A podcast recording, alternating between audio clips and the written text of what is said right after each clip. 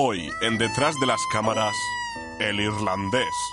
Estamos aquí en Detrás de las Cámaras con la nueva cinta de Netflix, El Irlandés. Y para ello contamos con la presencia del director Martin Scorsese. Hola, chiquilla. Dígame, señor Scorsese, ¿qué opina de la gente que se queja de las tres horas y media del irlandés? Paparruchas. En mis tiempos las películas duraban cinco horas y con medio dólar te podías comprar la media fila de asientos, un bidón de palomitas y tres o cuatro prostitutas. Escena 25, toma 3, acción. He oído que pintas casas. Pues yo he oído que eres un gilipollas. Corten, Robert, ¿qué haces? No es así. Me ha dicho que follo cabras. Repetimos. Ha sido usted conocido por sus constantes polémicas contra el género de superhéroes. ¿Por qué tanto odio? La gente me ha malinterpretado. Esta película, por ejemplo, pertenece al género de superhéroes. Se llama Iris Man, el hombre iris, porque los ojos de De Niro brillan más cuando más joven se hace y se ven como vidriosos todo el rato. Escena 46, toma 5. Eh, espera, ¿dónde está el Pachino? Tiene que entrar en escena. Ya voy, ya voy. ¿Dónde estabas? La condenada próstata. Llevo 20 minutos en el baño solo para 5 gotas de nada. Vale, volvemos a empezar. ¿Qué le ha supuesto abandonar las salas de cine y dirigir para una plataforma como Netflix? ¿Cómo que no se va a estrenar en salas? ¿Y quién cojones es ese tal Netflix? ¿No será uno de esos perroflautas que tocan música trap? Pero, señor Scorsese, Netflix es una VOD. VOD será tu padre. Se acabó la entrevista. Tráeme mis pastillas. Vamos a rodar algo sobre las obras del parque. Ha llegado el momento. La ciudad está bajo asedio. Solo un equipo será capaz de defenderla una vez más. Ellos son Bat Señales. Eh, espera, espera, espera. ¿Bat Señales? ¿Qué clase de nombre para un equipo es ese? Si se llamaran Batman Incorporated o los Vengadores de los Grandes Lagos, todavía. Y encima nunca hablan de Batman. ¿Pero qué coño es esto? Vale, vale, vale, ya lo digo. Bat Señales, el podcast favorito de Batman.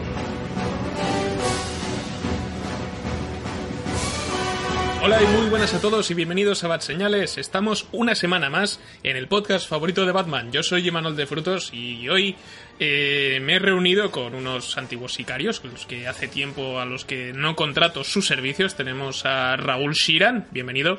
¿Qué tal? Me cago en la puta. ¿Me huele pescado aquí, tío? Es que huele a pescado, coño. Si hay un pescado aquí, ¿has tenido un pescado o algo? Me cago en la puta, Javi. ¿Qué tal todos?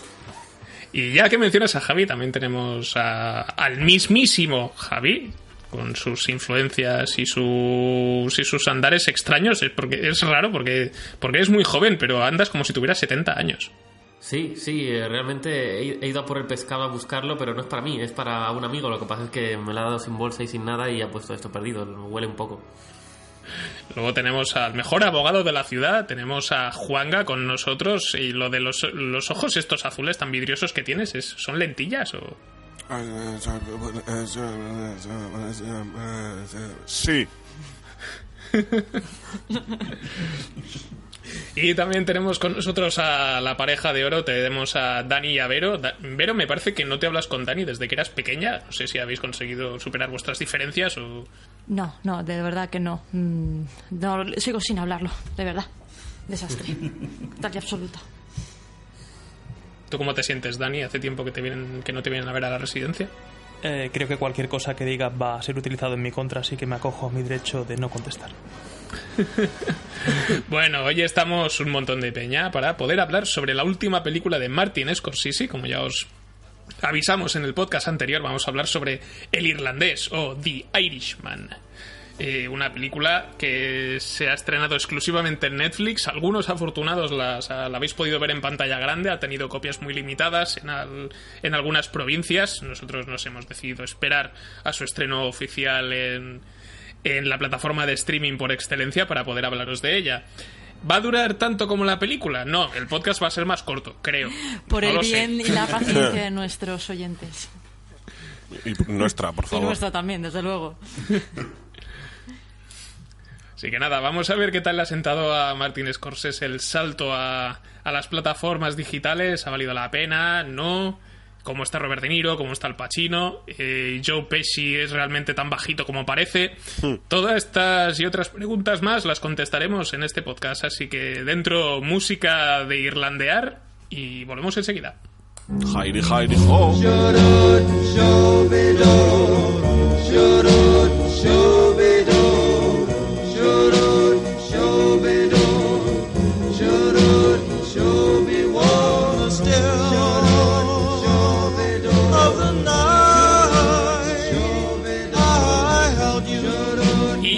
este podcast sobre el irlandés o The Irishman, como lo hemos llamado nosotros el Irishman, eh, cosa que si no habéis visto la película igual no entendéis la coña, pero esto está dedicado a todos, este sketch está dedicado a todos aquellos que habéis podido ver la película y por lo tanto estáis escuchando nuestro programa para ver si opinamos lo mismo que vosotros, no, tenemos datos a los que podemos añadir o qué pasa.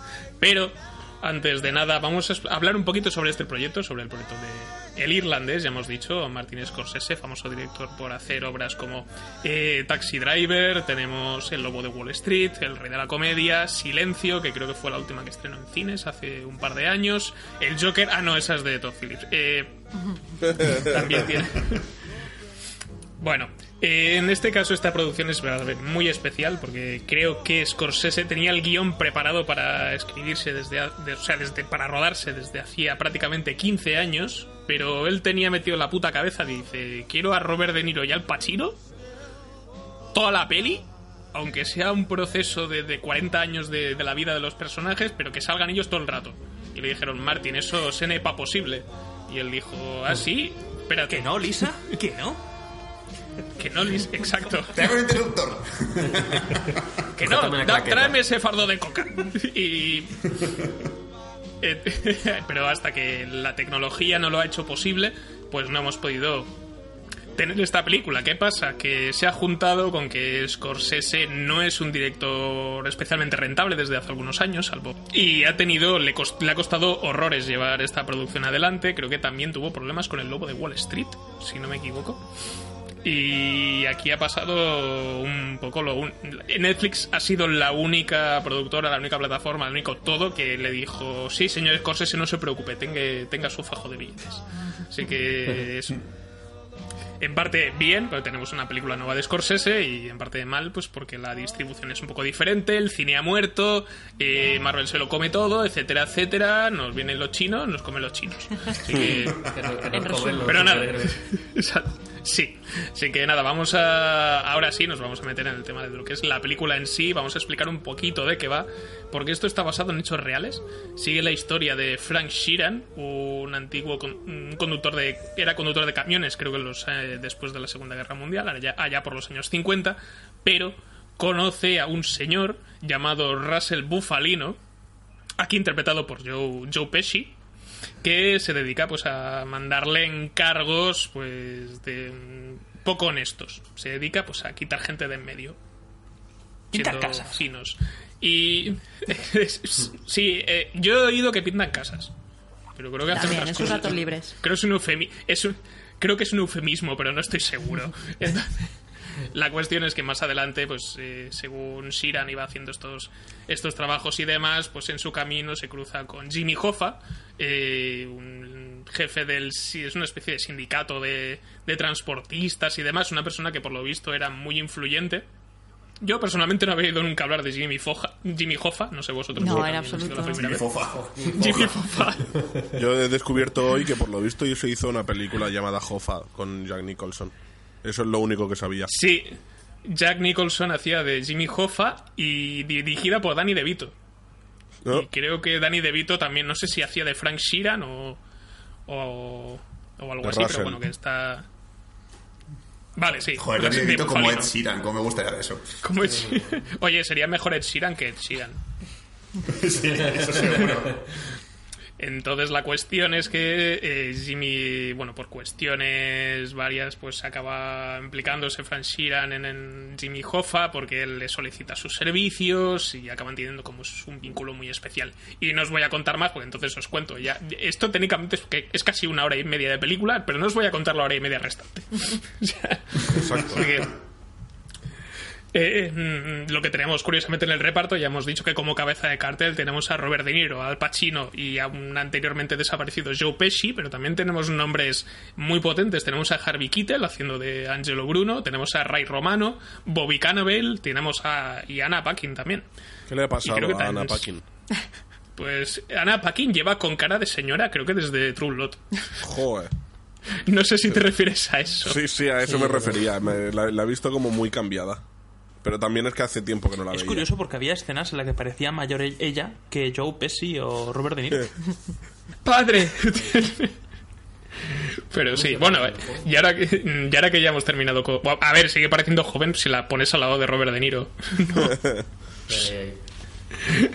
Pero bueno. Nada, chicos, el irlandés. Yo dije que era una de las películas que tenía, creo que... Bueno, no, era la película que tenía más hype este año, pero voy a reservarme mi opinión para un poco más adelante. Quiero que empecéis vosotros. Así que, Vero, por favor, quiero que abras la veda. ¿Qué te ha parecido el, el Irisman? Pues no sé si me vais a odiar, pero no, porque ya me imagino, porque ya, ya está Vero, la, la que lo odia todo y no le gusta nada. A ver, eh, es, Uh. uh, a ver, eh, Scorsese es uno de mis directores favoritos, pero ¿qué ocurre? Que yo tengo una sensación terrible de déjà vu con esta película. Em, Claro, es que ¿quién ha visto Malas Calles? ¿Quién ha visto Casino? ¿Quién ha visto uno de los nuestros? Eh, es que es un poco más de lo mismo, ¿no? Claro, me dirás, joder, pues es que es Scorsese, es calidad. Eh, Claro, claro que es calidad, desde luego, y es una película muy buena, que tengo que reconocer que he tenido que ver de la peor manera posible, que es a trozos. Porque no había manera humana de ver las tres horas y media de película, es que son tres horas y media, nada menos. Eh, claro, mm, eh, en serio, ¿hacía falta contar esto en tres horas y media? Yo creo que no. Yo creo que no. Yo creo, yo entiendo las ganas que tenía Scorsese de, de contar la historia de Frank Sheeran, interesantísima y apasionante, eh, como todo lo relacionado con el, con el sindicato del crimen en Estados Unidos, pero no, no era necesario tanto, tanto metraje, en mi modesta opinión.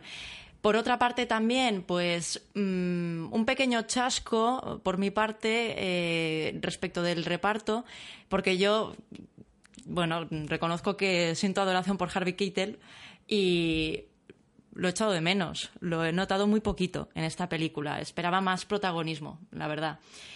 Eh, por otra parte, es una película muy buena, es lo que he dicho antes, es calidad, es Scorsese, es decir, no va a ser un producto malo.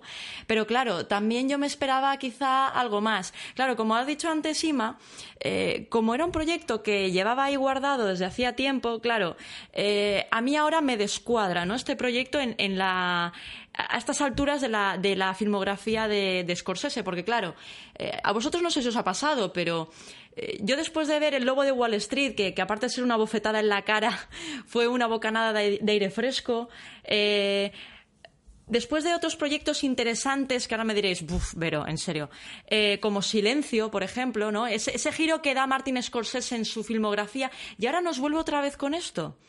Pero además es que nos vuelve a ofrecer exactamente lo mismo. Luego en la, en, en la parte con spoilers ya entraremos en detalle, pero es que eh, es, es un poquito más de lo mismo, ¿no? Se, se resume así. Demasiado larga. eh, los actores están espléndidos, obviamente son quienes son. eh, quien tuvo retuvo, ¿no? Como se suele decir. Pero es eso, demasiado larga. Y. Y esa sensación de déjà vu, ¿no? Yo me quedo con, con, con esto. No, no nos ofrece nada nuevo, realmente. Bueno, Dani, tú que la tienes a tu vera, eh, ¿compartes su opinión o, o dices esto es totalmente lo contrario? No había visto una película de Gastres en mi vida y creo que no voy a necesitar volver ninguna, a ver ninguna Eh, más. si no Eh, quiere dormir en el sofá, más le vale. eh, no es por coaccionarte, ¿eh? No es por Estoy nada. A ver, tengo una opinión bastante similar a la de Vero. Eh, me ha gustado la película, es verdad que nos la hemos tenido que dividir mucho y han sido tres días de verla, tres días más o menos viendo una hora más o menos cada día. Y eso se hace un poco pesado y ha sido un poco largo. Pero a mí no me sobra tanto metraje, de hecho...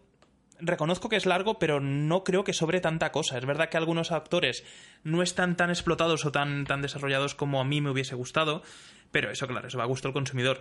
Una cosa que, que recomiendo ya desde el principio es verla en original. si la podéis ver en original, miradla en original, que todo, todo gana más cuando lo ves en el idioma en el que en el que se ha rodado. Pero mi gran sorpresa ha sido Ray Romano. Yo, Ray Romano, lo recordaba de series de mi infancia. Y, y- y- y- y ver que se ha convertido en la rana Gustavo, o que tiene la voz de la rana Gustavo. Siempre ha tenido. Siempre ha tenido esa voz. siempre. Sí, no. Pero, como, no la- pero como cuando eras niño no la veías Claro, en inglés, claro. te lo has, descubier- lo has descubierto. Yo he descubierto esta- este paisano ahora. y te reconozco que cuando salí. Menos mal que no es un mafioso malo, porque de haber tenido un, un papel más, más, más oscuro, no me lo hubiese podido no me lo podría haber tomado en serio. ¡Te voy a matar, hijo de puta! ¡Te voy a hacer la marioneta! No te metas con Pero el sí, sindicato de los Pero señor. Siran tiene que dejar de matar personas. Quitando eso, quitando eso, mis, mis, mis ensoñaciones, el tal, me parece que, que- que es una película muy correcta. Eh, no es ninguna bocanada de fresco, porque es verdad que son películas eh, que nosotros hemos visto mucho en nuestra infancia. Son más. es- yo lo que agradezco es que creo que es recuperar un poco el tono de las películas de los 90. Es una película que mm, no quita, quitando el tema del iris, que yo creo que ha esperado tanto tiempo Scorsese hacerlo porque esperaba que la tecnología llegara a este punto, al punto en el que poder hacer un iris eh, incandescente, azulado, dijo, tengo, tengo que esperar hasta que, hasta que tenga la tecnología suficiente para hacerlo. Es imprescindible que el personaje de Frank Sheeran tenga rayos X en los ojos. Dijo Scorsese. Como podrá ver, el espectador más avispado eh, tiene rayos X en los ojos y mata solo con, con- con mirar a alguien. Les dispara por si estas- acaso. Quitando estas cositas, yo creo que es muy, muy entretenida. Es una película que. Que, de, que ojalá hubiese sido una serie. Si en vez de haber hecho tres horas de metraje, me hubieses desarrollado más todos los personajes, eh, hubiese sacado más a Ray Romano, a Harvey Keitel, a, a personajes que yo creo que no se han explotado del todo. el Navajas, ¿cómo se llamaba? Joe, el que hacía de Joe Gallo. Bobby, Bobby Cannavale. Bobby Cannavale, sí. Sí, son personajes que te presentan un poco, pero no llegan a ahondar en ellos. Si hubiese sido una serie de unos cinco capítulos y me haces un capítulo de media horita, tres cuartos de hora cada uno, yo creo que hubiese quedado mucho mejor que meterte un- una paliza de tres horas y pico. Pero, pero en realidad me ha gustado. Yo creo que es una película que hay que ver, que, que te recordará eso, eh, las películas de los 80, de los 90, que, que era lo típico. En esa época solo veías películas de mafiosos en la tele o, o del oeste. Y no es, no es- lo dicho, no es ninguna bocanada de aire fresco, pero es algo que, que- te hace desconectar de este mundo que hay ahora de, de todos eh, gente joven con superpoderes o con habilidades o no sé. Muy cruda además, muy cruda porque a medida que le íbamos viendo eh, te van diciendo, pues este es eh, Jimmy Hoffa y de repente te dice, pues le pegaron un tiro por la espalda mientras que estaba conduciendo. Este es, yo qué sé, eh, Joe Crazy, el Crazy Joe. A este siete tiros en la cara cuando salía de un restaurante. Y, y te paras a investigarlo, te paras a buscarlo en internet y ves que es cierto, que todo lo que, lo que te dice la película son, está basado en hechos reales, no inspirado como dicen la mayoría de películas, está basado. Así que yo le pondría una nota alta. A mí yo la recomendaría. No la volvería a ver, pero sí que la recomendaría. Bueno, el resto del equipo, Javi, tú que estás de acuerdo co- con, ellos dos, ¿te lo has pasado bien? ¿Has gozado? ¿Te has- ¿Cuántas cabezadas has hecho? Pues eh, me, me gusta que me hagas esa pregunta, Imanol, porque, porque me acuerdo que, sobre todo al, al principio de, de comenzar a verla, tuve que levantarme un par de veces del sofá y permanecer de pie durante unos minutos porque la cabeza y los párpados pesaban. Y, pero bueno, a ver, en general seré breve porque sin entrar mucho en detalle en esta película no, no, no se puede ahondar mucho. Eh, me ha gustado bastante. El tema de la, de la duración, la gran polémica de esta película, mm, me ha parecido, no diré bien, pero tampoco mal, porque me parece que es algo original, ¿no? Y, y, y quizás Scorsese pensó, eh, ¿qué otra oportunidad voy a tener de, que, de poder hacer una película de tres horas y media y que me la acepten la duración? Sí, básicamente ha sido eso.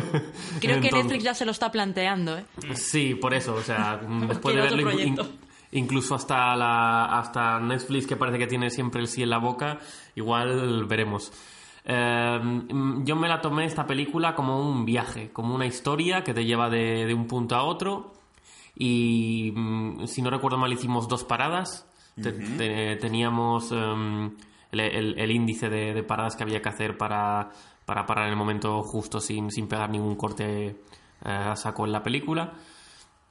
Y a lo largo del- de la tarde No me- creo, creo recordar que empezamos sobre las cinco y media y terminamos sobre las 10 aproximadamente. Sí. Eh, me, lo pasé, me lo he pasado muy bien con esta película, porque ya digo, me ha parecido... No he, no he visto ninguna de las pelis que has citado tú, Vero, así que eso cuenta, eso juega a mi favor. Hombre, es que es importante porque, por lo que he dicho antes, si tú ya has visto esas películas, eh, es que, claro, claro, para ti debe ser como una novedad, ¿no? Por decirlo Bueno, de alguna manera. ¿o no? Hombre, eh, cuenta mucho a tu favor, pero dice mucho de ti, ¿eh? Deberías... eh, ¡Eh, hijo de la gran puta! ¿eh? ¿eh? ¿eh? ¿Eh? Las Payaso. tengo, las tengo Vaya pendientes. Las No, tengo pues es pendientes mejor. todas, sí. No, que yo quería decir que aunque no hayas visto mm, pelis de Scorsese, creo que su forma de hacer películas ha sido tan influyente también, el género. Sí, de gángsters, yo no tan de gángsters, que aún así yo creo que hay cosas que a Javi le resuenan. Sí, yo em, recuerdo, recuerdo que cuando vi por, por primera vez Infiltrados, que debería tener yo unos 16, 17 años, me, me llegó, me llegó muy dentro. Luego, luego de Wall Street mm, fue, el- fue un- como habéis dicho, una bofetada en toda la cara, me encantó. Y el resto las tengo pendientes. eh, pero claro, esta película, aunque no haya visto todas estas, eh, rezuma antigüedad y clasicismo por todos sus poros. Eh, esos planos mm, angulados, esa banda sonora bastante ausente, excepto cuando están en alguna ceremonia, en alguna entrega de premios o en algunas escenas puntuales. Todo, como habéis dicho, muy crudo. Eh, a ver, el CGI hay, hay veces que... Las pocas veces en que hay CGI es verdad que eh, mm, puede, puede llegar a chirriar si nos ponemos quisquillosos. Pero en líneas generales, yo esta película me ha gustado mucho. La considero seguramente una, una de las top de Netflix, de, de los clasicazos. Y, y, mm, yo le pondría una nota muy buena también. Me lo he pasado, me lo he pasado genial en este viaje de Scorsese. Genial, pues Sul, no sé, lo- ¿las cabezadas las pegaste tú entonces o cómo va esto? No, no, yo, yo aguanté muy bien. Pero bueno, yo más que nada, a ver, eh, ese fenómeno Netflix, ¿no? O sea, ahora mismo Netflix es como la salvadora de los directores y quieren hacer películas muy suyas y ninguna productora se las compra porque solamente después se fue con el guion de tres horas y media y dijeron, ¿eso qué es? ¿El guion de la película o la puta Biblia entera? es que tiene que aparecer todo esto en mi peli. Supongo que debió ir a Warner, debió ir a, a Sony y debieron decirle, mira, perdona, pero una película de tres horas y media en el cine no es comercial. Y Netflix dijo, ven aquí, dame un abrazo, Scorsese, ven, que quiero otra peli para los Oscars. Ven aquí que de- está calentito. Y ya vemos que, por, por la tendencia que vemos, es que Netflix va a tener una película que está un poco preparada para los Oscars a casi a finales de año, porque creo que el año pasado en Roma, fue- no sé si fue, fue por estas fechas o fue más adelante, pero la idea era un poco esa. Coger un director muy, muy reputado, como fue Alfonso Cuarón y en este caso Martín Scorsese, darle la pasta que le dé la gana y que haga la película que siempre ha querido hacer y que ninguna productora la ha comprado. Eh, Puede ser que Roma tuviera pases en el cine. Sí, no- sí, ta- también, ta- también, ha tenido, también ha tenido esta. Ah, vale, Lo que pasa es que creo que al menos en España se estrenó casi a la vez que los Oscar, quiero decir, al poco de, de ganar los premios que ganó.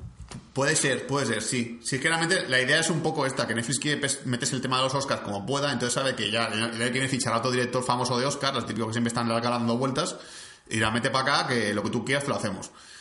Claro, esto siempre es el pro y el contra. ¿Qué problema hay? Que si no hay una productora que dicen... Los productores son muy hijos de puta, todo hay que decirlo. Una productora puede ser muy cabrona y te puede decir, mira, esta escena es muy cara, no la vas a hacer.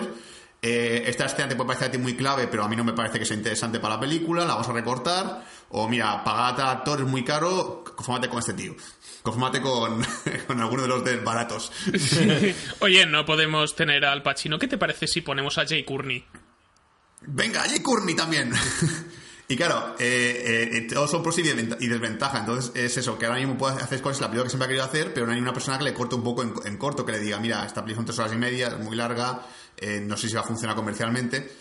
Yo estoy en el punto en el que me ha gustado la película, pero siendo, no soy súper fan del director, pero he visto muchas cosillas suyas, para mí no estaría en el top 5 ni de coña. Es decir, teniendo Infiltrados, teniendo luego Wall Street, teniendo, a ver que me viene a la cabeza ahora, eh, la de Silencio, que a mí Silencio soy de las pocas personas que la defiende porque a mí Silencio sí me gustó. Ah, la de los monjes en... Sí, sí, sabía que en el cine todo el mundo se durmió menos yo, yo estaba despierto y yo oía ronquidos de fondo y yo, joder, pero está bien, es guay, ahora sube la fe.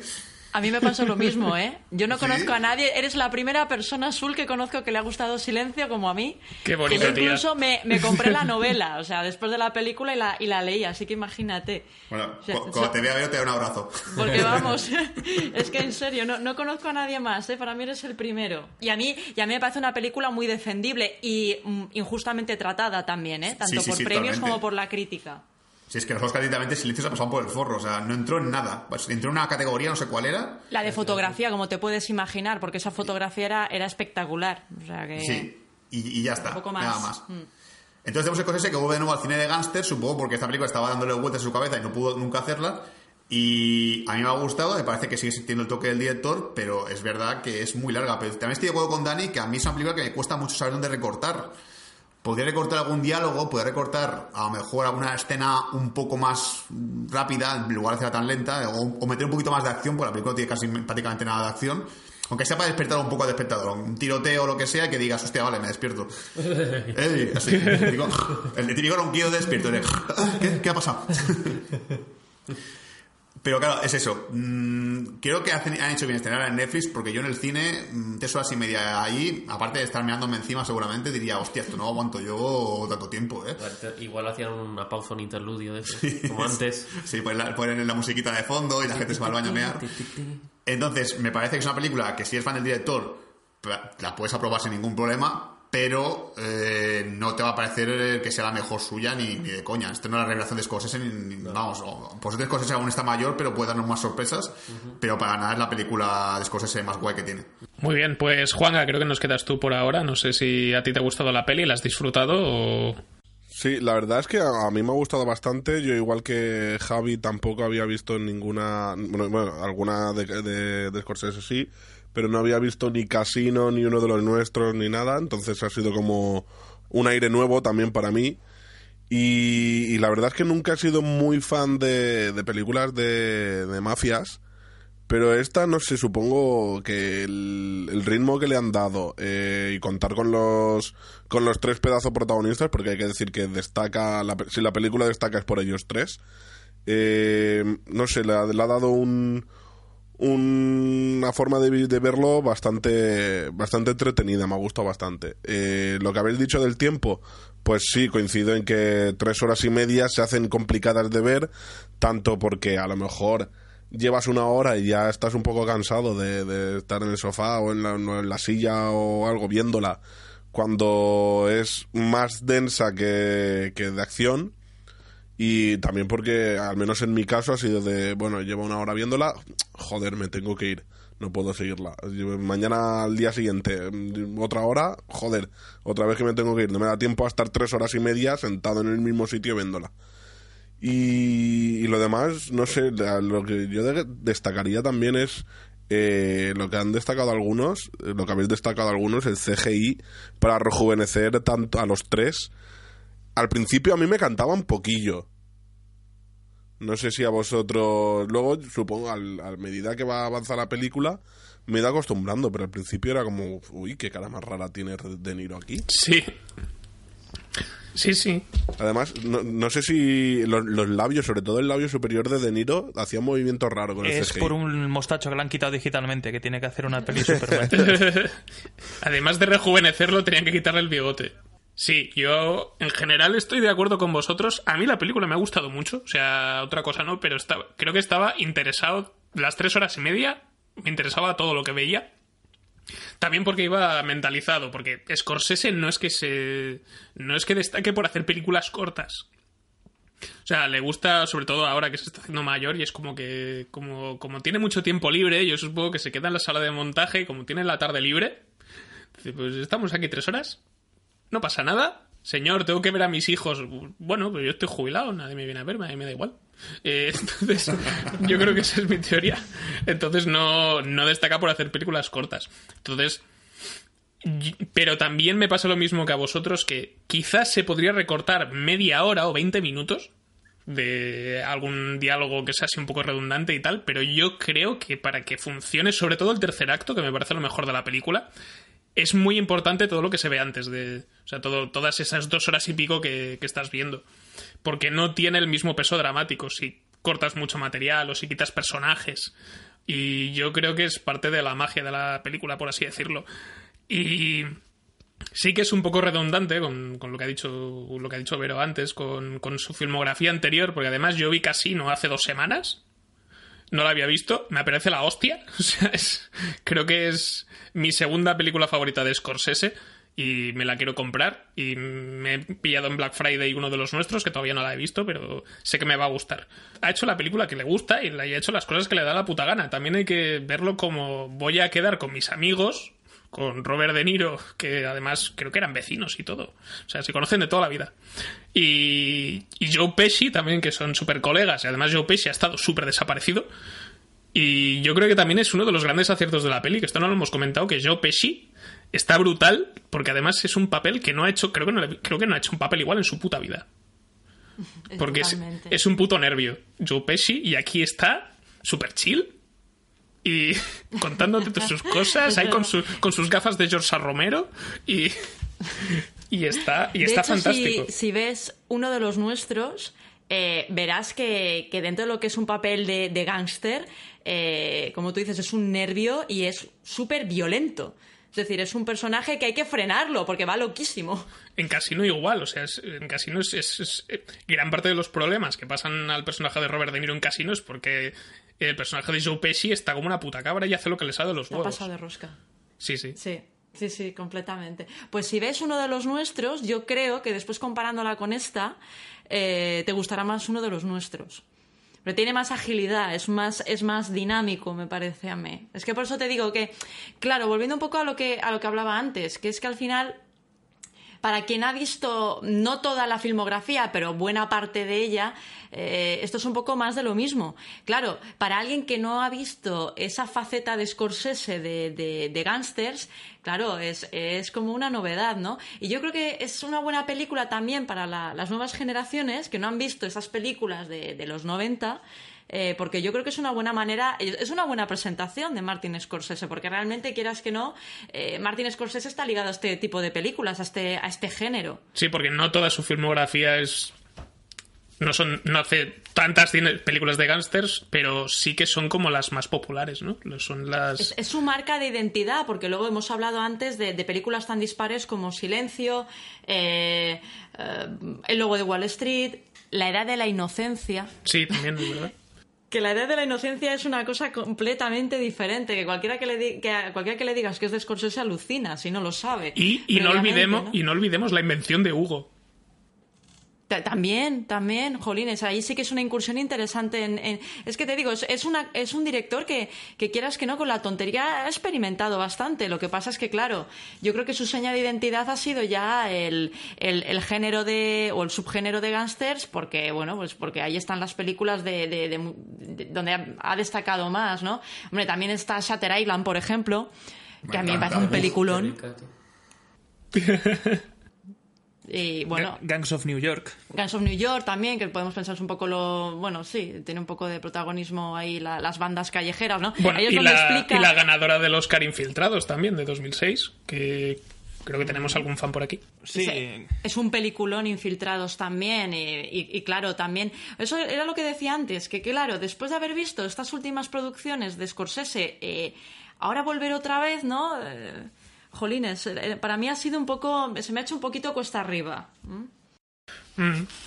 Yo creo que también en esta película se nota mucho que Scorsese ya tiene una edad. O sea, me refiero a que, a Sí. que ve las cosas de otra manera. No que, no que esté perdiendo aptitudes tampoco. O sea, sino que porque hizo hace seis años el logo de Wall Street. O sea, que parece que lo ha hecho un tío de 25.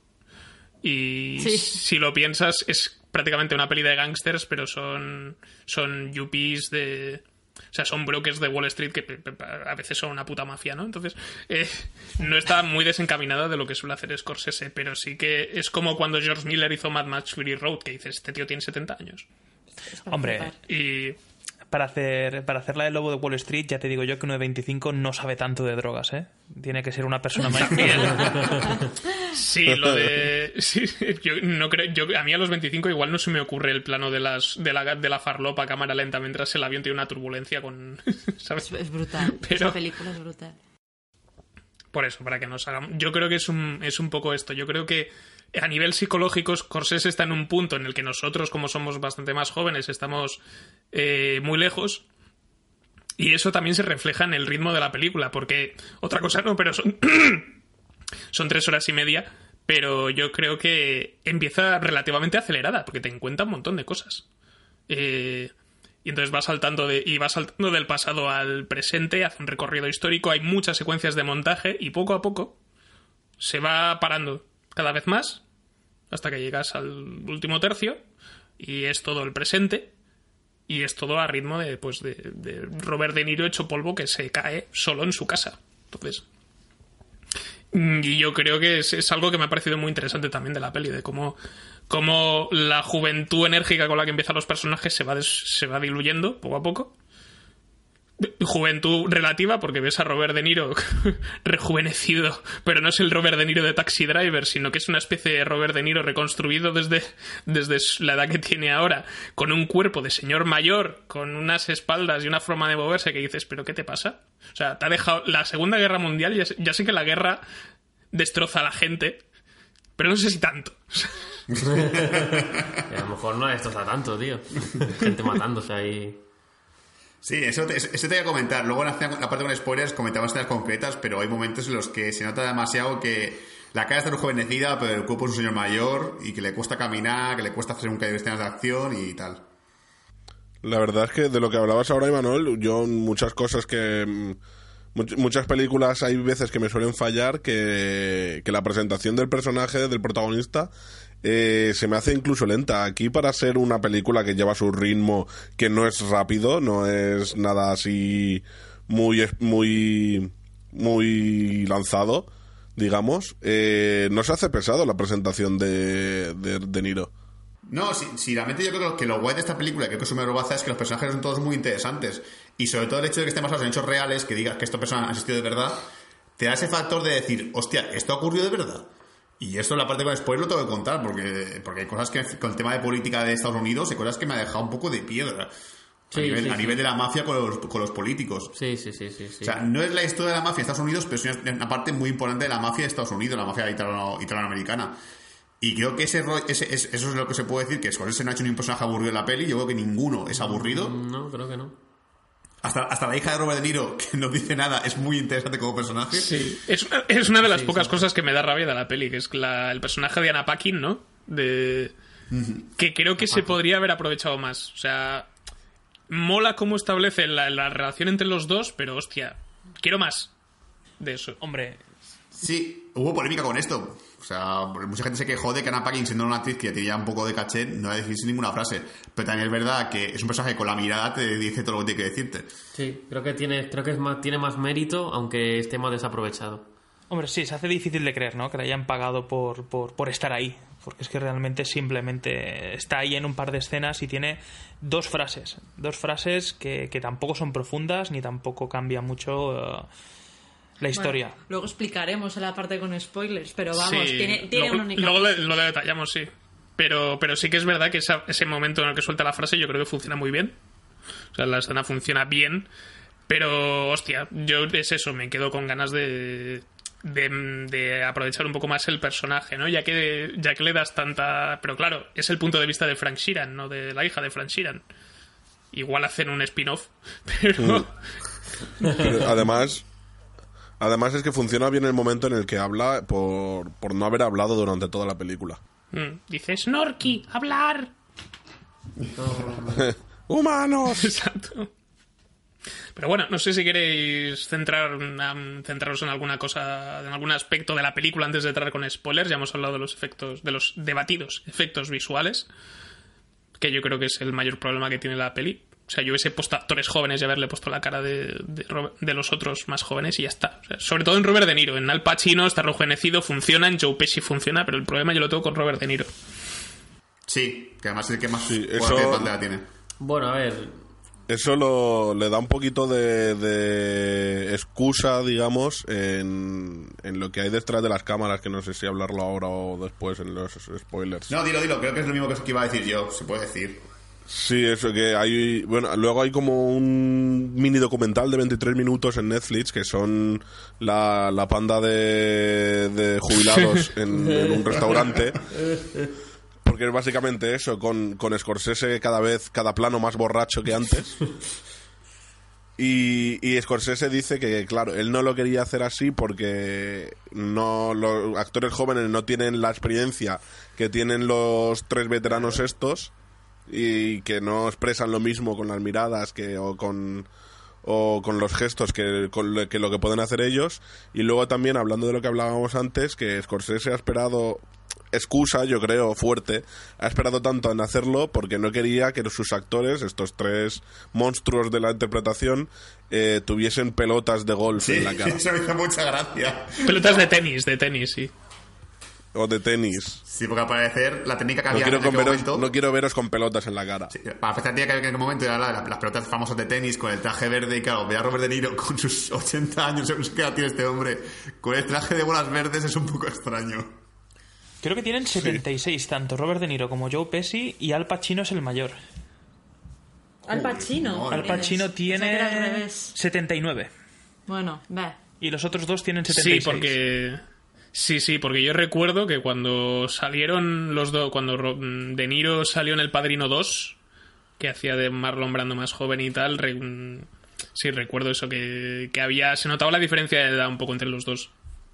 No mucha, pero sí que Al, Al Pacino es, es- le saca un poco de edad. Scorsese ahora mismo, no sé qué edad tiene. 80 me parece. 80 me... Es del 40 y, es del de 42. 39. Tiene 77, pues mira, Sí. es, 77. es un año mayor que Robert De Niro O sea, y Pesci. yo le ponía ya 80 y ya... Pues Al Pacino es mayor que él también. De todas formas, a mí no me, no me ha cantado tanto, salvo el tema de los ojos de, de Robert De Niro. No me, ha, no me ha molestado para nada el tema del, del CGI. Me ha entrado, me ha entrado bastante bien. Te acostumbras, yo creo que la peor Sí. escena que hay... Te choca Es- un poco. La peor escena que se, se ve en los trailers es, que es cuando sale la- el Robert De Niro más, joven, más rejuvenecido que hay, que es el Robert De Niro militar. Que, porque dura 5 segundos, pero gráficos de Play 3, ¿eh? Sí. sí, es que también hay una cosa que es que no es el Robert De Niro. O sea, si tú estás acostumbrado a ver a Robert De Niro con el paso del tiempo, tú lo ves aquí rejuvenecido y no es la cara que tenía Robert De Niro, por ejemplo, en Taxi Driver. Él mm, su tenía la cara mucho más delgada, el cuello más fino y tal, y aquí es han reconstruido en base a la forma de la cara que tiene Robert De Niro. Entonces, es diferente. Tienes que hacer conce- concesiones y tienes que. te lo comes. Tienes que. no te queda otra. Es que yo creo que lo habéis comentado hace un momento. Es que, claro, eh, se podía haber planteado la idea de contratar actores jóvenes, ¿no? Para interpretar a, los tres protagonistas, digamos, de, de- en su juventud. Pero claro, es que la presencia que tienen ellos tres es que no la vas a conseguir con un equivalente de 40 años menos. Eso me parece a mí. Entonces yo creo que ya la idea que tenía Scorsese era de, bueno, de hacer un poco de apaño con las nuevas tecnologías y, y a ver qué sale. A ver, a mí me ha pasado un poco como Sul. Eh, al principio te choca un poco esos ojillos, ¿no? Digamos, de recién salido de Ibiza, de fiesta, o pasado de fiesta, o pasado de rosca. Eh, Pero luego ya uno se acostumbra. A mí es que me parece un mal menor el, el tema del rejuvenecimiento facial extraño. Pero bueno, mm, en general yo creo que funciona bastante bien. Yo antes he sido, yo, yo lo he dicho, yo voy a ser aquí la, la, la que más hater, la más hater de, de todo el grupo, como siempre. ¿no? Hacía tiempo yo que no, no despertaba ese odio visceral, pero a ver, la película está muy bien. Vamos a ver, es que hay que verlo también en su contexto. Mm, es de lo mejor de, Netflix, sin duda, y, y bueno, vamos a, vamos a ver. Estoy de acuerdo con Sul, no es ni muchísimo menos eh, de las cinco mejores películas, no entra en el top five mm, personal de Scorsese, no en un director que tiene películas, pues eso, como Taxi Driver, Malas Calles, Toro Salvaje, Casino, uno de los nuestros, Infiltrados, es que puedo seguir. Eh, esta película no está en, en- ni siquiera en las diez mejores películas, ¿no? El Cabo del Miedo, se me acaba de ocurrir ahora, es que hay tantas, es que nos ha regalado tantas horas de buen cine este director, que claro, aquí es un poquito más de es un poquito más de lo mismo, sigue siendo calidad, pero, pero nada nuevo bajo el sol.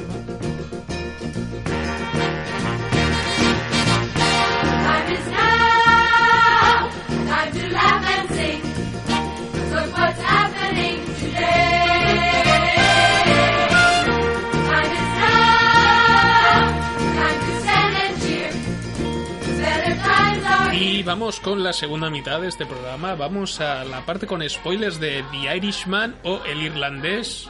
Y vamos a detallar cosas concretas de la trama porque a Sul le apetecía mucho hablar sobre la historia real que hay detrás de todo el tema de, de Jimmy Hoffa, Frank Sheeran, etcétera, etcétera.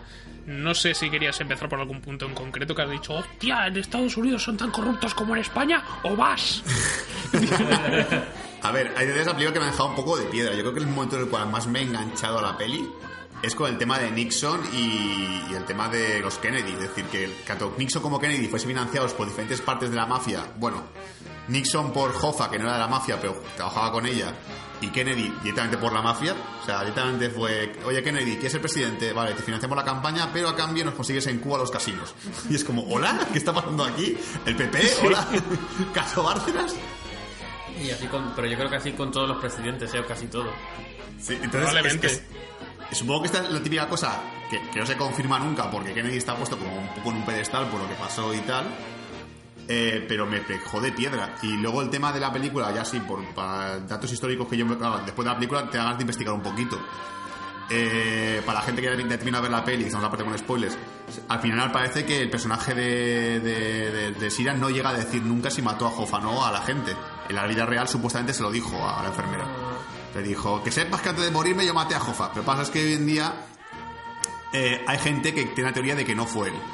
Hay mucha gente de que dice que no lo mató el irlandés, lo mató otro- otra persona, lo mató otro tipo de otra parte de la mafia, pero no hay confirmación real y tampoco se ha encontrado el cadáver, obviamente, de Hoffa y no se sabe todavía, ese gran misterio de América de decir quién coño mató a Hoffa o quién coño lo hizo desaparecer. Tengo entendido que ahora, ahora tendremos que confirmarlo, pero tengo entendido que el libro en el que se basa la película eh, al final acaba confesando que sí, que fue él. Sí, sí, sí. No, según lo que dicen en, en lo de 23 minutos, Sí. este como el mini documental ese, creo que Scorsese decía que en el libro eh, no se sabía... deja claro. ah, no se sabía... no lo deja parte. claro. Y dijo que él lo había querido hacer así para hacerlo más como Claro.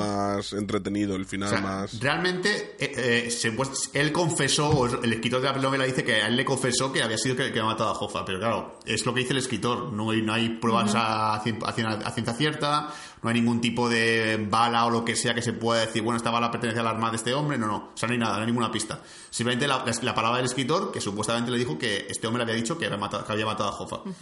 Claro, es que también eh, a nosotros nos ha pasado un poco lo mismo. Nosotros, como la íbamos viendo a cachos, lo que hacíamos era cada vez que salía eh, pues un mafioso, ¿no? La, presentación del personaje, y se paraba un momento el, se paraba un momento para eh, decir, bueno, fulanito de los palotes, y te ponía la causa de la muerte. Que en, en ningún caso, salvo en uno, era causa natural. bueno, o mejor dicho, la causa natural de la muerte de los mafiosos ya sabéis cuál es, ¿no? Eh, por causa, como, como decía aquel personaje de, de Los Simpson, ¿no? A mi, a mi querida esposa la, la acribillaron por causas naturales, ¿no? No me acuerdo si era Fa- Fantonio. Pues era, era Fantonio, me parece, ¿no? Era, era Tony D'Amico, ¿no? El mafioso de, de Los Simpsons. Puede ser. Pues, pues aquí un poco lo mismo, ¿no? Y, y era muy curioso porque, claro, eh, eh, te ponía, pues eso, fulanito de tal, eh, ocho tiros en la cara. Y tú dices, coño. A ver. Sí, sí. A ver, pero claro, era. Por si, era una por si de- acaso. Sí, sí, dice, joder, pues va- vaya saña, ¿no? Yo creo que con la primera bala le bastó, pero bueno. Y, y luego te pones a mirar, ¿no? Y buscas por, por internet y, jolín, es que todos los personajes existieron. Y dices, ¿pero en serio? Eh, luego hablamos de Italia, ¿no? Y el nivel de corrupción que hay y tal. Y dices, pero es que comienzas a indagar en Estados Unidos y empieza a salir mierda. Pero vamos, hasta, hasta por debajo de las alfombras, ¿no? Es, es, es tremendo. Y luego, claro, también choca, sobre todo con, con la familia Kennedy, ¿no? Porque, claro, también, también resulta eh, sorprendente, porque, claro, en Estados Unidos para ser político tienes que ser millonario. Precisamente para ser senador eh, te exigen uno- unas rentas pues millonarias. Eh, la idea es, mm, o el objetivo, pues es precisamente el evitar ser pasto de, pues de sobornos, de, mafias, ¿no? de, corruptelas en general. Y claro, ver una familia como los Kennedy, tan, tan guapos, eh, anglosajones, bueno, anglosajones, irlandeses, perdón, de origen irlandés, católicos, con ese glamour y que se mezclaran con eso, que tuvieran esos coqueteos con la mafia italiana, ¿no? Como que a mí me resultó también muy chocante, a mí me dejó muerta. Y el tema de la crisis de Cuba ya me terminó de rematar, ¿no? Con los casinos y, y, todo. Me parece, me parece que, saca un tema muy fascinante que no había sacado Scorsese en otras películas, eso se lo tengo que reconocer. Y, y creo que es un, un capítulo interesante de la historia de Estados Unidos que nadie hasta ahora había indagado demasiado, ¿verdad? No, la verdad es que no. Es que, realmente, por ejemplo, el tema de Nixon siempre se ha visto como un villano a, la- a la- a lo largo de películas de la Es historia. que tiene cara de malo Nixon. Pero- En cambio, Kennedy Sí, tan es guapo, correcto, tan tío. no sé qué, con Jackie Kennedy tan glamurosa, claro, no parece que vayan a ser ahí. Pues mira, pues peor que Nixon. Para que veas. Exacto. Si es que al final. Son por todos unos ejemplo, hijos a mí de puta, hombre. el- el- el- Creo que lo mejor de la película. el- yo, a mí, yo tengo un problema con la película, que esto no he dicho la parte sin spoiler, pero puedo- ya lo diré aquí. Es con el protagonista de, eh, de que es Robert De Niro, el personaje de Robert De Niro. Mm, es un personaje que es interesante, pero también tiene una actitud tan sumamente pasota, ma- o más bien, bueno, lo que tú me digas lo hago. Es un poco el mercenario de todo el mundo y a mí eso en parte me ha quitado un poco, me me aleja un poco del personaje, me ha quitado un poco de empatía hacia él. Porque al final venía una persona y le decía, haz esto y él lo hacía, no había ningún momento de, queja ni nada, porque él es su trabajo y, poco más. Creo que el único momento de la película que, que realmente expresa un- algún tipo de emoción es cuando le, le- le obliga a, mata- a matar a Jimmy Hoffa, creo que es el momento en el Sí. que tú ahí se te rompe un poco el corazón porque ves que él lo está pasando muy mal. Sí. Pero en general es un personaje que, que- que- que me ha parecido que es un personaje que eh, orbita alrededor de personajes interesantes. O sea, que no, no es un personaje que esté ahí como para decirte, guau, qué personaje más guay, qué interesante, qué bueno con las armas. No, no. Simplemente es un tío que está para obedecer a otras personas y es el que es, es, ese eres tú, es el personaje que te representa a ti, descubriendo cómo es la mafia por dentro. Y, y- y es curioso porque es el protagonista. Sí, sí, sí. Pero a lo mejor es un- yo creo que es un punto en el que, comparando, yo que sé, con, con Leonardo DiCaprio en el Lobo Wall Street, que dices, claro, no tiene nada que hostia, ver". tío, de personaje tan carismático como el, el de Leonardo DiCaprio a este irlandés que no tiene mucho. Sí, yo creo que, el, que, que por lo que has dicho, la película nos invita a, a intentar adivinar o descifrar lo que está pensando eh, Robert De Niro, el irlandés, continuamente. Sobre todo en la escena final de, o en el tramo final de la película, cuando, cuando tiene que matar a, a, su, a su mejor amigo de la mafia, no a su jefe. Y yo creo que durante toda la película eh, so- es el espectador el que tiene que, que intentar, eh, eh, como he dicho, adivinar lo, lo que está pasando por la cabeza del, del protagonista. Y es un ejercicio que me parece también que no, que no está mal, porque si no, es que es eso, el personaje es bastante plano. Eh, dire- se, se limita, bueno, es su trabajo, ¿no? Se limita a cumplir órdenes también. Pero sí, yo lo veo interesante en ese sentido. Es, es un protagonista del, videojuego Mafia. O sea, tipo misiones. Ve a este punto y entrega tal cosa, la entrega, venga. tú- A ver ese tío y mátalo. Son misiones de videojuego todo el rato. Sí, yo estoy a medias de acuerdo porque es verdad que, que sí que orbita en, en gente mm, en gente poderosa de las mafias cada dos por tres. Pero yo creo que es- por eso he hecho lo de la broma esta en la, en la presentación, que cada dos por tres que hace el personaje de, de Robert De Niro hace como un... eh, eh, eh, eh, eh, y acaba cediendo, es como... eh, no, no quiero, pero ¿cómo le digo yo que no quiero cuando como diga no que no quiero recibo el tiro yo? Eso es verdad. Mm. No, que es que quería rescatar una, una cosa que ha dicho Sula antes, en la escena en la que le dicen a, a Frank Sheeran que tiene que, que matar a Jimmy Hoffa. Que hay una cosa que me moló mucho, que es que Robert De Niro mira a cámara dos veces. Sí. Y dije, uy, está tan gaga que no sabe a dónde mira. Eh, pero, pero no, no, quiero, quiero pensar que es aposta. Y que es para que. O sea, te, te rompe, ¿no? Un poco la dinámica el- y, mm, como, y creo que ayuda muy bien a transmitirte esa, como hemos dicho, esa, esa rotura que habéis mencionado de, de tener que matar a su jefe, pero también amigo Jimmy Hoffa.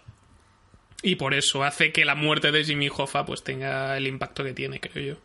Pues yo, después de haber visto el documental este, me pensaba que como están hablando durante un buen rato de que cada cámara tenía cuatro lentes y todo eso, y no sabían mirar, yo creo que en algún momento se le, se le coló ahí la, la vista a cámara. No, a ver, yo creo que como es una, es una narración que está haciendo Pero- él desde el principio, porque las primeras escenas es el de Mayón, en, el- en la residencia, en el asilo, lo que hace realmente es romper con la cuarta pared, directamente. Sí, Sí, porque además dos veces tan seguidas, demasiada casualidad. O sea, está buscado sí o sí. Perdona, pero que te he cortado No, antes. no, a ver, es que. eh, no, lo que quería decir es que sí es verdad que llama la atención que el personaje de Robert De Niro sea un poquito. No apático, pero sí que esté ahí como un poco en el medio. Pero claro, tiene también bastante mérito, porque lo difícil que es el llevarse bien con todos y sobrevivir tiene mérito, porque realmente son muy de eres de los nuestros, ¿no? Es decir, o estás conmigo o contra mí. Eh, yo creo que es una película que también sirve de ejemplo de, cómo eh, hay también ese espíritu de, hermandad entre la- las grandes familias mafiosas. Pero claro, cuando ven que hay uno, como en el caso de, Jimmy Hoffa, al que se le va la pelota o se le empieza a ir la pelota y empieza a ser incluso eh, peligroso para los demás, pues ahí la hermandad se va a tomar por culo. Y con perdón. Pero, pero claro, mm, ¿y, cómo, cómo lo aniquilamos? ¿no? Pues eh, utilizando a la persona que tenemos ahí en medio, que es el pobre Robert De Niro, que se presta a ello, ¿no? Eh, un momento también bastante dramático, aparte de obviamente cuando, cuando le dice lo que ti- lo- lo- cuando le dicen lo que tiene que hacer, eh, que es aniquilar a, Jimmy Hoffa, es cuando tiene que tener las agallas de llamar a la mujer de Jimmy y tener que disimular y decir, bueno, tienes que ser optimista. Es que hay que tener unos huevos. Claro, a ver, pensemos una cosa. Eh, claro, es un personaje que a mí me hace mucha gracia. Uno de los momentos más divertidos de la película es cuando eh, eh, se acumulan los encarguitos ¿no? de, de Bufalino y ves que cada dos por tres está en el puente y está tirando armas, ¿no? Dice, bueno, podría armar a un, a un país entero si empezaran a, a recoger las armas que hay tiradas debajo de ese puente, ¿no? Claro, es, es una persona que está acostumbrada, entre comillas, a matar y a, hacer, y a cumplir los encargos y sin miramientos. Claro, eh, cuando lleva ya tanto tiempo de relación tan estrecha con todos, con Bufalino, con, con Jimmy Hoffa, con el, con el resto del sindicato del crimen, y le mandan este marronazo, pues hombre, ahí ya yo creo que se le descolocan todos los, todos los esquemas. Fijaos que es un personaje que a pesar de que, de que esté siempre como en medio, ¿no? Eh, se lleva bien con, con- ambos bandos.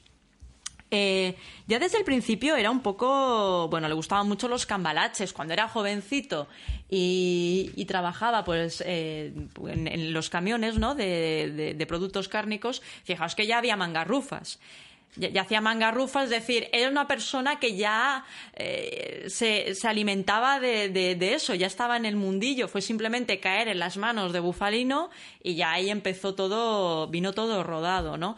Me parece una evolución interesante, cosa que también tengo que reconocer, ahora voy viendo que cositas nuevas, ¿no? Eh, es un personaje que evoluciona de una manera muy interesante en comparación con otras películas de- del género que ha hecho, que ha hecho Scorsese. Luego también, pues eso, detallitos de. detallitos que a mí me hacen mucha gracia porque, porque yo es lo típico, ¿no? La escena del coche en el que al copiloto solo- se le estrangula. ¿Cuántas veces hemos visto esto en El Padrino? Por favor, señores. Y en otras películas de Scorsese que ahora no me acuerdo porque las confundo. Eh, el momento trituradora de troncos. Incluso en Policías Polis. Ah, En, hombre, en Policías Polis, por supuesto. Policías Polis fueron, fuimos pioneros, obviamente, obviamente. Es decir, Scorsese aprendió de nosotros, está claro, ¿no? Eh, decía la trituradora de troncos, por favor. Como método de toda la vida deshacerse de un cadáver. Es decir, que estos son cositas, a mí me hacía hasta gracia. Me parecía hasta tierno. Llámame rara, pero me pareció hasta tierno, ¿no? Decir, ay, esto, ¿cuántas veces lo he visto? Qué guiño al, al cine clásico. Qué, Qué bonita bonito. referencia a Fargo. A Fargo, claro. bueno, Fargo, joder, es que Fargo también es otra, la, la serie, es, es, la serie, no la película, perdón, es, es otra vez otro guiño a- al, al, al género, ¿no? De, de, de, de gángster, o sea, divertidísimo. Que, que yo que he preguntado saber, porque te- tengo un par de dudas sobre la película que a lo mejor no me ha quedado claro y puedo aclarar aquí en el podcast. Eh, ah, bueno, primero de todo, no entiendo por qué, por qué mandar a este hombre a matar a Hoffa. Realmente, teniendo, teniendo la mafia italiana, ¿por qué tiene que ser justamente él el que lo mate cuando sabes que es amigo suyo, cuando sabes que hay peligro de que a lo mejor pueda llegar a, a salvarle la vida? Me parece un poco extraño. Pero bueno, porque tiene sobre todo al estra- al estrangulador, que además el estrangulador hace un, un pequeño guiño a punto de decir, bueno, no, yo me pongo detrás. Y dice, no, no, no, yo me pongo detrás, tú ponte delante. En plan, no, no me fío de ti, que es un hijo de puta, ponte delante. No sé por qué jugaste de esta manera, eh, haciendo que sea el irlandés, que sea este Sheeran el que mate a Hoffa, pero bueno, eh, supongo que si lo que pone en el libro debe ser que fue así. Pues yo me imagino que era para evitar una guerra entre bandos. Porque al ejecutarlo, al ser el brazo ejecutor el que se lleva bien con todos. Y luego también otra cosa, fíjate, eh, hablando de- del comentario este de a fulanito le descerrejaron ocho tiros en la cara. Eh, y en público, hay un momento en el que eh, Frank Sheeran dice, bueno, eh, pues tiene las armas, perdón, tiene las armas colocadas encima de la cama y dice, bueno, tengo que eh, ejecutar a Joe el loco, si no voy mal. Era, dice, bueno, voy a empezar a descartar armas. Necesito que el asesinato se haga de tal manera. eh, tiene que hacer escándalo, pero no lo suficiente como para alertar a la policía que se encuentra dos o tres manzanas de allí, del lugar de, los hechos. Eh, claro, eh, el asesinato, o mejor dicho, la desaparición, porque es una desaparición de Jimmy Hoffa, busca un efecto diferente. Es decir, los crímenes de la mafia, en general, lo que buscan es escándalo. Que la gente se escandalice, se asuste. Eh, lo dice el propio De Niro en un momento, el, perdonad, el personaje de, Robert De Niro, Frank Sheeran. Eh, necesito que un arma haga ruido para que los eh, testigos o los posibles testigos que hubiera por allí por la escena huyan por patas. En cambio, lo que se busca con Jimmy Hoffa es algo diferente. Es que desaparezca del mapa. Claro, encargárselo a según quién, eh, pues igual te hace una chapuza y aquello despierta la guerra en toda regla. Lo hace eh, Frank Sheeran, que además, insisto, es el, conciliador, además. Si os acordáis, tiene como una vena pacificadora siempre. Siempre, lo- hasta el último momento, lo es de Jimmy, de Jimmy Hoffa. Cuando se pasa a tres pueblos y empieza a insultar a, todo el mundo y empieza a cabrearse con, con todos, el apaciguador es, es Frank Sheeran.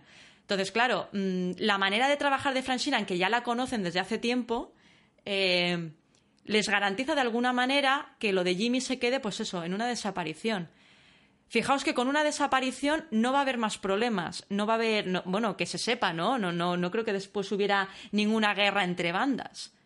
No, supone que no, que Jimmy Hoffa siempre fue un misterio y que nunca se supo quién fue. Pues Sí, fíjate, exactamente, o sea, es, es muy cierto. Normalmente lo que, como has dicho tú, Vero, lo que se busca es mandar un mensaje de eh, estamos aquí, ha pasado esto porque nosotros hemos querido. Claro. Sin embargo, con esto simplemente es quitarlo de en medio de la manera más eficaz y, silen- silenciosa posible. sí. Pues sí, sí, te, te lo compro totalmente. porque la idea es Y eso. luego, otra pregunta. Sí. Eh, ¿Crees que la hija de Siran estaba enamorada de Jimmy Hoffa o era solamente una amistad en plan... Es verdad, se me había olvidado eso. Yo creo que hay ahí como algún amor platónico. Yo creo que es Sí, ¿no? el padre que no tuvo. Yo creo que Ben. Sí, yo creo. Sí, sí, sí. Yo estoy de acuerdo con Dani. Yo creo que Ben Al También Pacino, puede el- ser. Sí, una es como, el, es como su tío guay. Sí. Es como el, es como el pariente que mola, que no es familia tuya.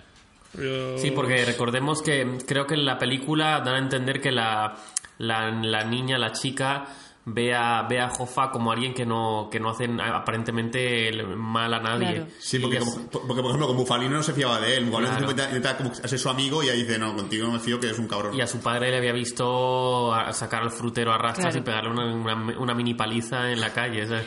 Entonces eh, Con cuerpo de viejo. ella pensaba que, que, que, que Hoffa no, no, no perjudicaba a la gente ni hacía ningún mal. Perdona, no, que lo que iba a decir es que yo creo que a Bufalino lo responsabiliza de, de cómo es su padre, realmente. Porque es a raíz de conocer a Bufalino cuando su padre desaparece por las noches, cuando, cuando hace, ejerce menos de padre. Y en cambio, Hoffa es el que tiene. de- aunque Bufalino intente, intente ganársela, ¿eh? le compre los patines para patinar sobre hielo, le guarde un billetito ahí muy majo en, en- en el, en el regalo, en el paquetito. La, la niña se queda con la idea de que mi padre es violento, creo yo, ¿eh? es una teoría, por culpa de Bufalino.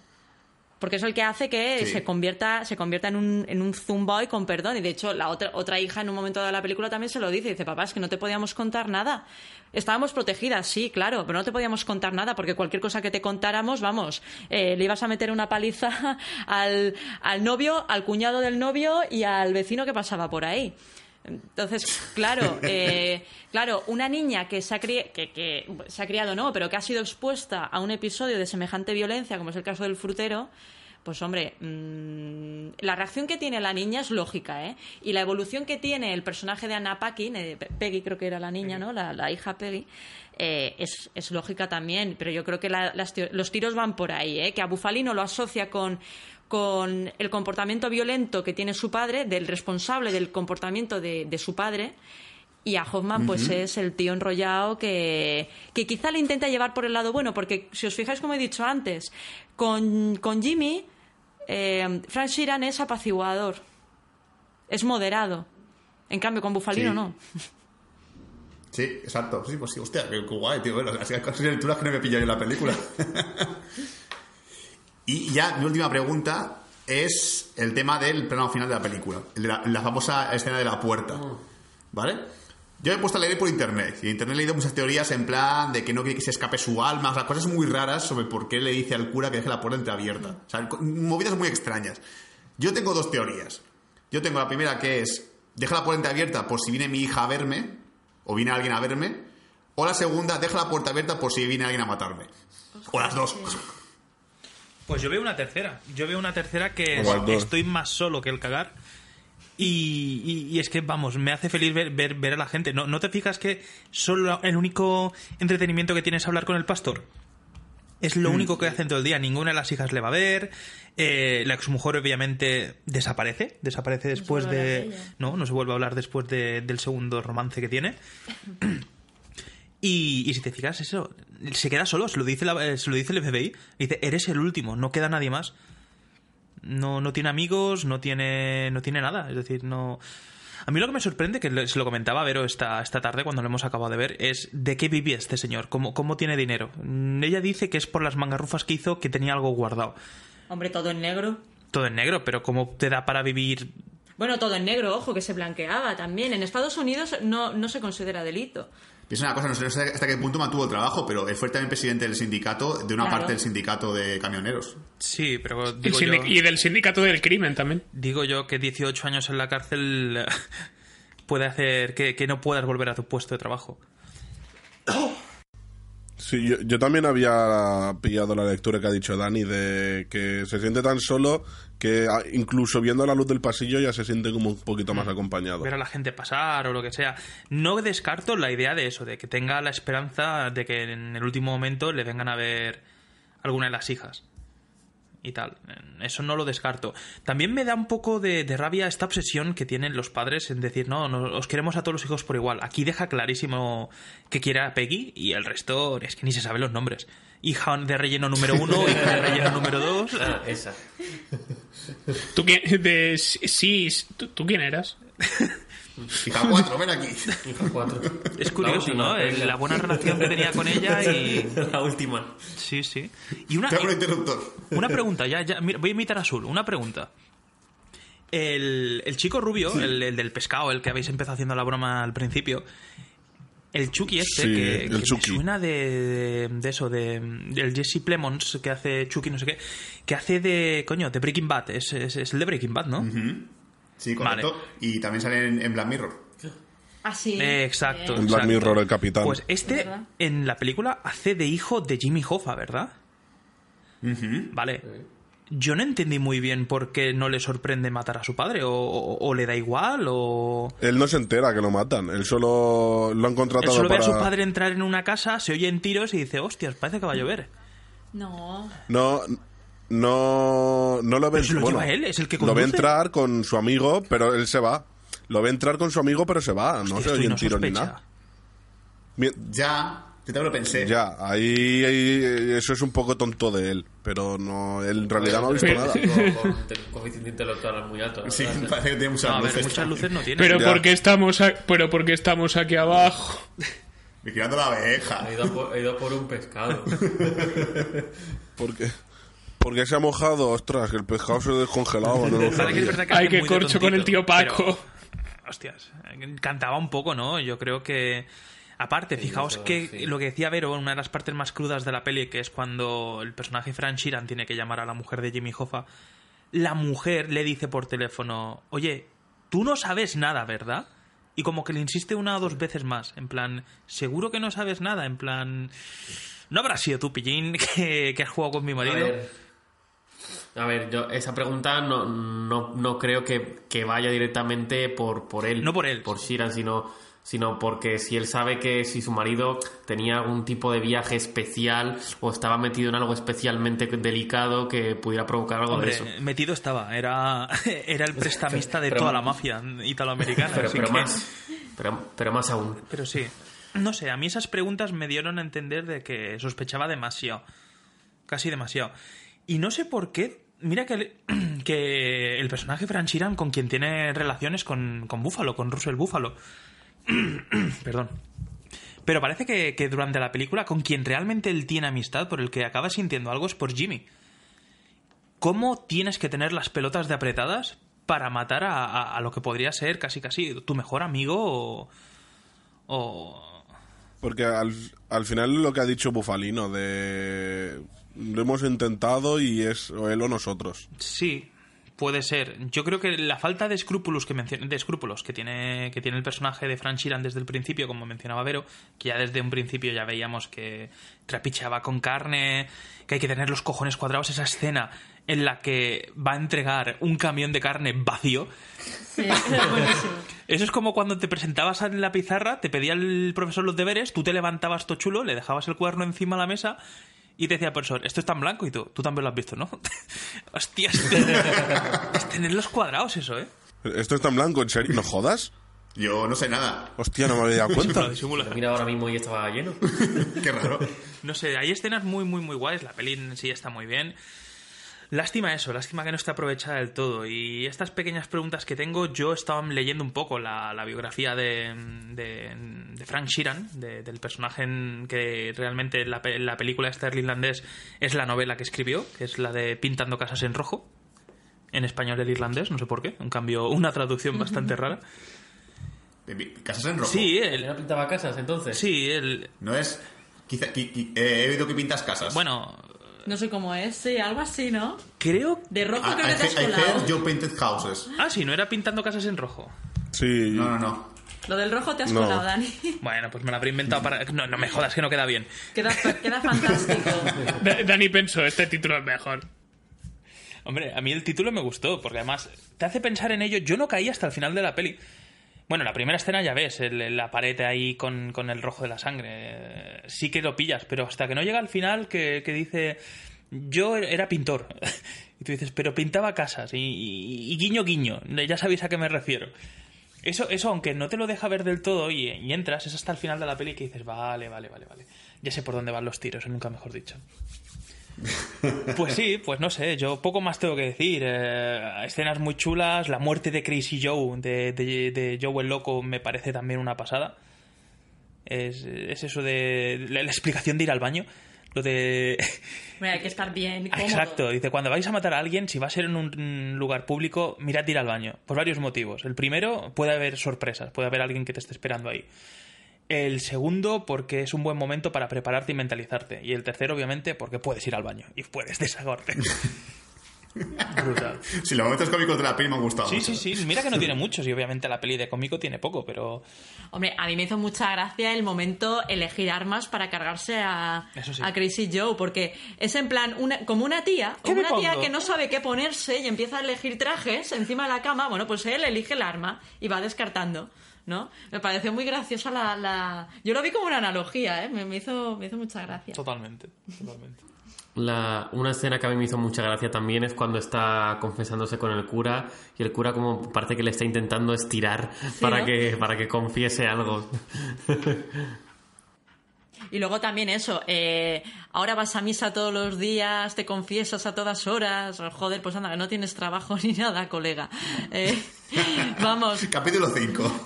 joder, es que si tienes que ir con pase directo al cielo, madre mía. Bueno, son las ventajas de la fe cristiana. Tú si en el último segundo dices que te arrepientes mucho, ya entras Ah, en el ya cielo. está, pase directo, no hay problema. Perdonaos. Pase usted.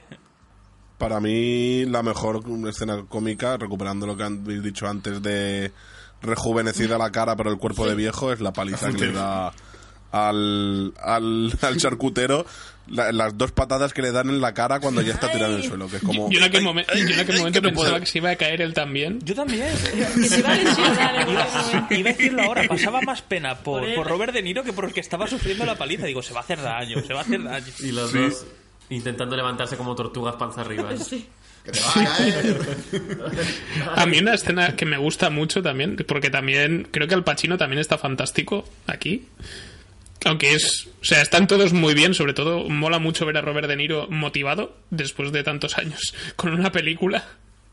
Y pero Al Pacino creo que sobre todo en la discusión que tiene con Tony Pro cuando que es, está él ahí vestido de, de veraneo y tal y le monta un pollo de cojones porque ha llegado no sé cuánto tiempo tarde. Sí.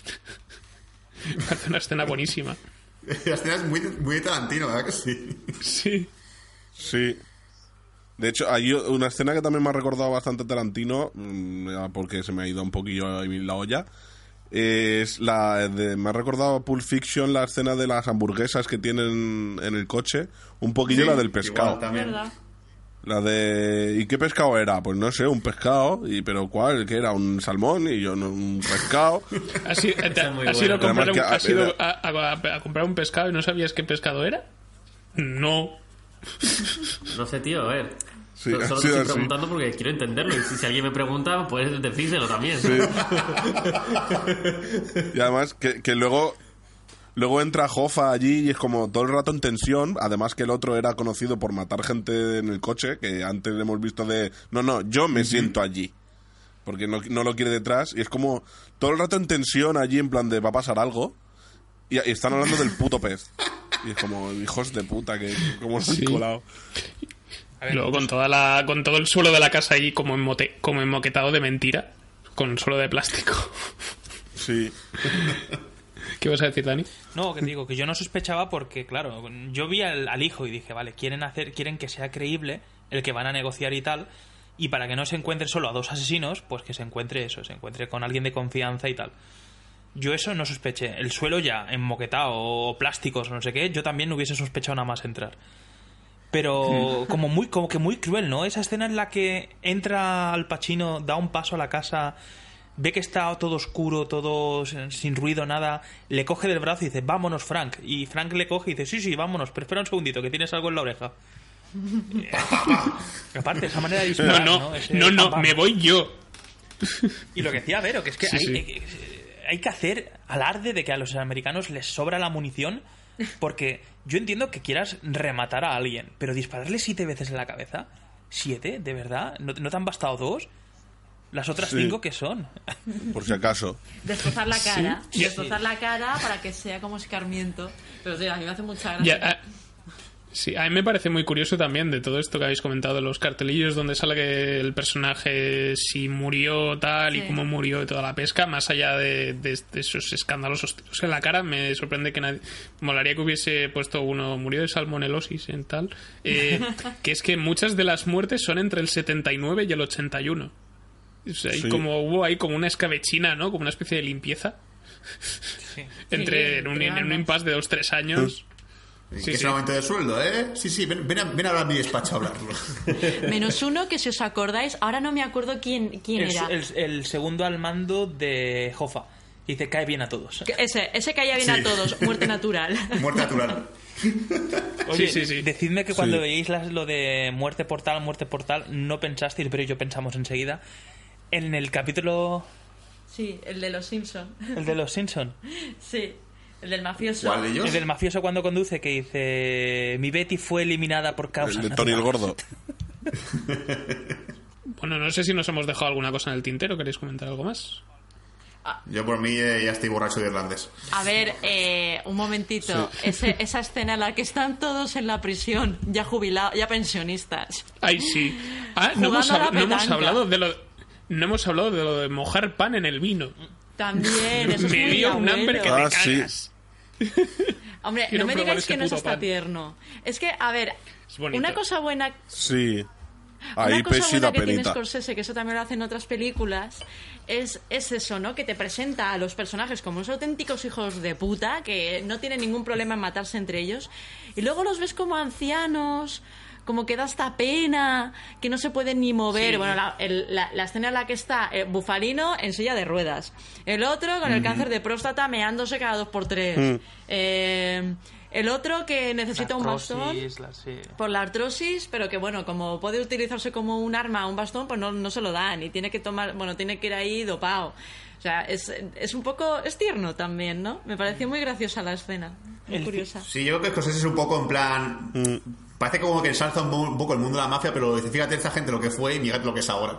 Claro, porque la muerte nos llega a todos y todos llegamos a la edad de 80 años y no valemos para nada, 90 años o 100. Eh, Oye, ¿el, el final de Russell, eh, ¿a vosotros os queda claro o, o tenéis alguna duda como yo? de Russell. Sí, porque Russell, eh, hay una escena en la que Sí. se encuentra con Robert De Niro y le dice, me voy a la capilla. y, y como que le, le- le mira ya diciendo, me voy a la capilla para no volver. Pero no, no, Ah, no sí. queda muy claro si es que la persona que le empuja como que el- lo mata o él quiere morir o... Sí, ¿eh? Si le va a matar o algo. Yo también Porque claro, es- por tenemos unas escenas anteriores en las que están en eso, comiendo el pan con vino, que él dice es que no puedo ni comer, no puedo comer nada sólido, eh, no cago nada líquido. tiene, tiene eso, parece que está mal viviendo y parece que como que se quiere poner fin a, a ese estado en el que está. Sí, Puede ser. sí, podría ser. Creo que la única escena en la que Joe Pesci aparece sin maquillaje. Hostias, tú tan mayor Sí, no está, sí, sí. creo, ¿eh? No, te creas, está, ¿eh? no está tan, no está tan arrugado. No está tan No mayor. está como tan- Robert De Niro no. al final, tampoco, tampoco está tan, tan, tan mayor. El único que yo creo que está casi, casi como está es, es Al Pacino. Sí. Eso te parece que le han, Sí. han puesto De, menos. De Niro creo que el único momento que está sin maquillar es cuando en las escenas crono- en el que cronológicamente matan a, a Hoffa. Mm. Ahí diría que casi no está caracterizado. Que a mí también hay una cosa que me dio mucha pena, que es esta escena en la que se cae en su casa. Y, y no hay nadie, y es como, ah, ves, eh, si Ah, te sí. hablases con tu hija, pues, ya estarías en el hospital. Pues, y, En mi futuro. Sí. Ahí en plan. Mírame, mírame, mírame. En plan to- tortu- tor- tortuga boca arriba. Ay. Ay. sí. Alexa, llama a Emanuel. Bueno, chicos, yo creo que podemos ir cerrando ya este podcast sobre el irlandés. Esperemos los que estéis al otro lado del aparato que os lo hayáis pasado bien, que hayáis disfrutado de, de este análisis exhaustivo. Exhaustivo es una palabra que he inventado ahora. Espero que os guste, la podéis usar si queréis. Eh, pero bueno, la semana que viene vamos a dejar el tema de las mafias, pero no vamos a dejar de lado la muerte y el asesinato porque vamos a hablar sobre duelo a muerte con cuchillos o, como se ha llamado en, es- como se ha llamado ¿Qué en? España, Puñales por la espalda, la nueva película de Rian Johnson, eh, amado y odiado a partes iguales por Star Wars, eh, la venganza, el uy, episodio 8 entre otros títulos como Looper también, y ahora le, le ha apetecido hacer una película sobre Hércules Poirot, pero sin los derechos de Hércules Poirot, y parece que le ha salido bastante bien. Así que nada, ¿Cómo, cómo dices que se dedicaremos llama un- en- aquí en España? Cuchillos eh, puñales por la espalda. Ah, Puñales es Puñales que por la yo espalda. creía que iban a mantener el latinoamericano, que era El Cluedo, la película. Cluedo. Es que ya hay una peli, ya hay una peli del Cluedo. Ah, claro. Hay que hacer, hay que hacer otra. Pero ese es- yo creo que en Latinoamérica se llama Duelo a muerte con cuchillos. ¿Qué es lo que piensan hacer? Pues nada, va, hablaremos, dedicaremos un programa por entero a esta película. Esperemos, eh, vamos un poquito tarde. Se estrenó el fin de pasado, así que si queréis eh, prepararos, la tenéis ahora disponible en salas y podéis echarle un vistacillo, que es lo que haremos nosotros. Así que nada, esto ha sido todo por hoy en Bad Señales. Recordad que estamos en redes sociales, estamos en Facebook, Twitter, Instagram, tenemos nuestro grupo, grupo de Telegram. Si queréis comentar algo, vuestra opinión sobre la película del irlandés o de lo que sea, o de que somos todos muy guapos, lo podéis hacer en el cajón de comentarios de iVoox. Y eh, esta semana seguramente anunciaremos un nuevo sorteo con una cosa cuadrada, tiene portada, contraportada y letras. Y dibujitos. Y ya está. Y ¿Cuánto dibujos también. Y dibujos y fotos. Una bici. Podría ser, podría ser la declaración de la renta también. sí. Pero probablemente no. Así que nada. Un disco de Lo Melendi. por redes y os explicaremos cómo podéis participar. Así que nada, esto ha sido todo por hoy en Valseñales. Nos vemos la semana que viene. Hasta pronto. Javier, buena pescada. Adiós.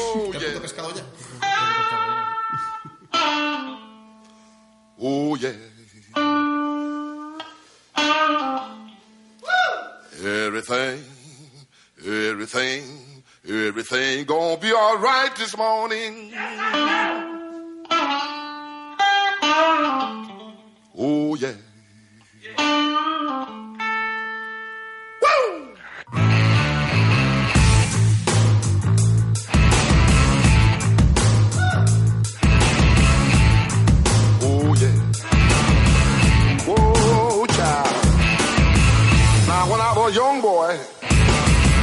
At the age of five, my mother was gonna be the greatest man alive. But now I'm a man, way past 21. I want you to believe me, baby. I have lots of fun. I'm a man. I'm a full grown man. Man. I'm a natural born lover's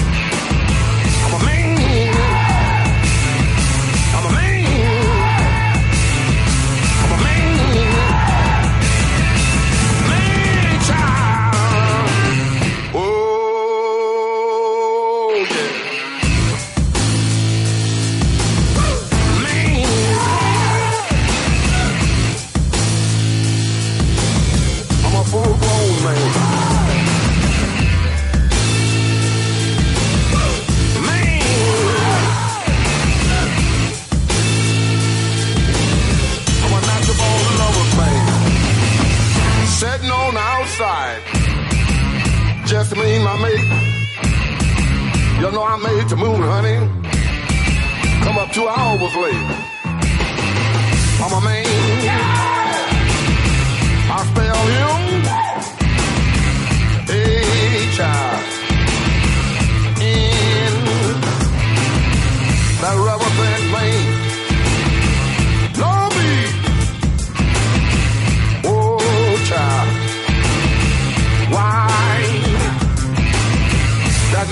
Spanish boy.